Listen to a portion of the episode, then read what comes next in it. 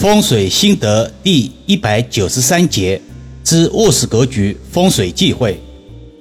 卧室是世人修身养性之地，人生超过三分之一的时间在卧室中度过，所以阳宅三要门、主、灶中的主泛指主卧，当然也可以适用于次卧。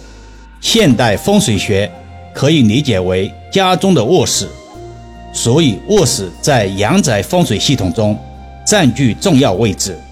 今天带大家理一理卧室相关的风水喜忌。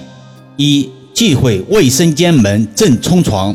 众所周知，卫生间五行属水，浊气比较重。人体如果天长日久的被清洗，健康怎能不受损？易遥老师通常遇到此类案例，会建议。在装修时，把卫生间弄成干湿分离式。如果是已经装修好的宅子，则建议建立缓冲区，具体是现场情况而定，不可以偏执。另外，这种情况下，卫生间有窗户则显得尤为重要，因为卫生间无论怎么高或者黑科技装修，也无法改变其排污的本质。浊气需要流通出去，否则久而久之，则导致腰酸背痛，甚至加重肾脏排毒压力。二、忌讳卧室面积超大。这里的大是以什么样的衡量为标准呢？古风水理论有云：窝大人少，窝欺人。所谓天人合一，就是指人与自然的和谐统一，达到平衡。大的卧室不仅显得空旷，还有稀释人的气场的嫌疑。那么就有益友会问：什么叫大？什么叫小呢？封建社会皇帝的寝宫面积不会超过二十平方米，我们正常人卧室面积在二十平方米之内为宜。三忌讳床正上方有吊灯，这里要特别提示的是吊灯，而不是指所有的灯具。为什么呢？从风水严格意义上讲，所谓的有形就有灵，吊灯极易产生形煞，对灯下睡眠之人的健康极为不利，导致失眠、噩梦、呼吸道不适等。从现实中说，现在普通卧室的层高大都相似，如果在床正上方安置吊灯，人站在床上。脑袋极易会碰到吊灯，造成心理暗示，增加心理压力，所以把吊灯换成吸顶灯之类即可。四忌讳卧室带阳台。看到这个忌讳，不禁很多人会问：这种格局不是很常见吗？有什么不妥呢？稍安勿躁，且听强解。现代阳宅受各种条件限制，阳台通常在南方。包括东南、正南、西南，阳光最充裕的宫位。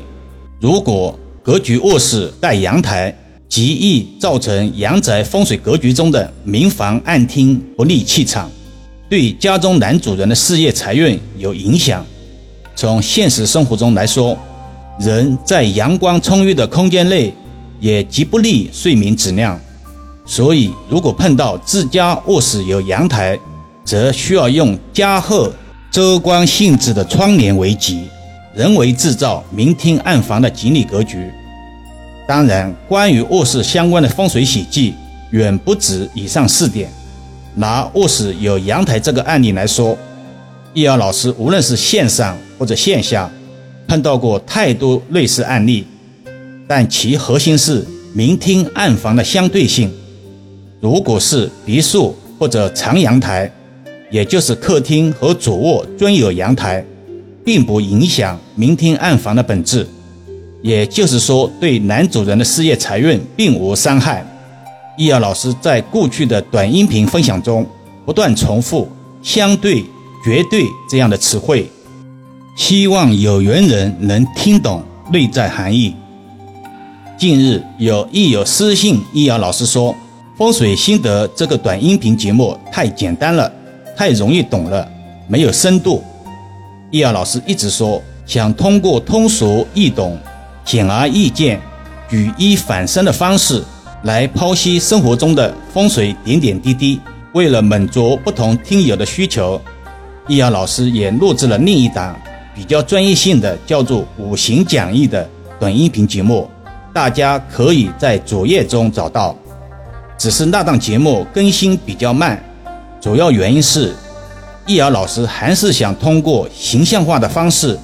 把易理如何简单化的方式，大家都能听懂的方式表达出来，而不是一大堆的知乎者也，没有可听性。至于网络上有人宣传“三天风水速成班”的口号，易遥老师想说的是，绝不可能。风水在易学中并不独立存在，它需要大量的基础理论为储备，五行的深刻智化、万象修求。以及如何天人合一，让人的五行如何与环境融合统一等。这么说吧，批断八字的先生不一定会看风水，但风水先生却一定要懂得八字义理，否则无法给委托人量身定做风水格局，就成了不管什么病，通通给一种药的尴尬局面。更何况，风水不是人生全部，人生。也不仅仅只有风水。好了，暂时先聊到这里吧。更多分享，请至易瑶文化主页收听、点评、转发、收藏，或者搜索关注公众号“易瑶文化”。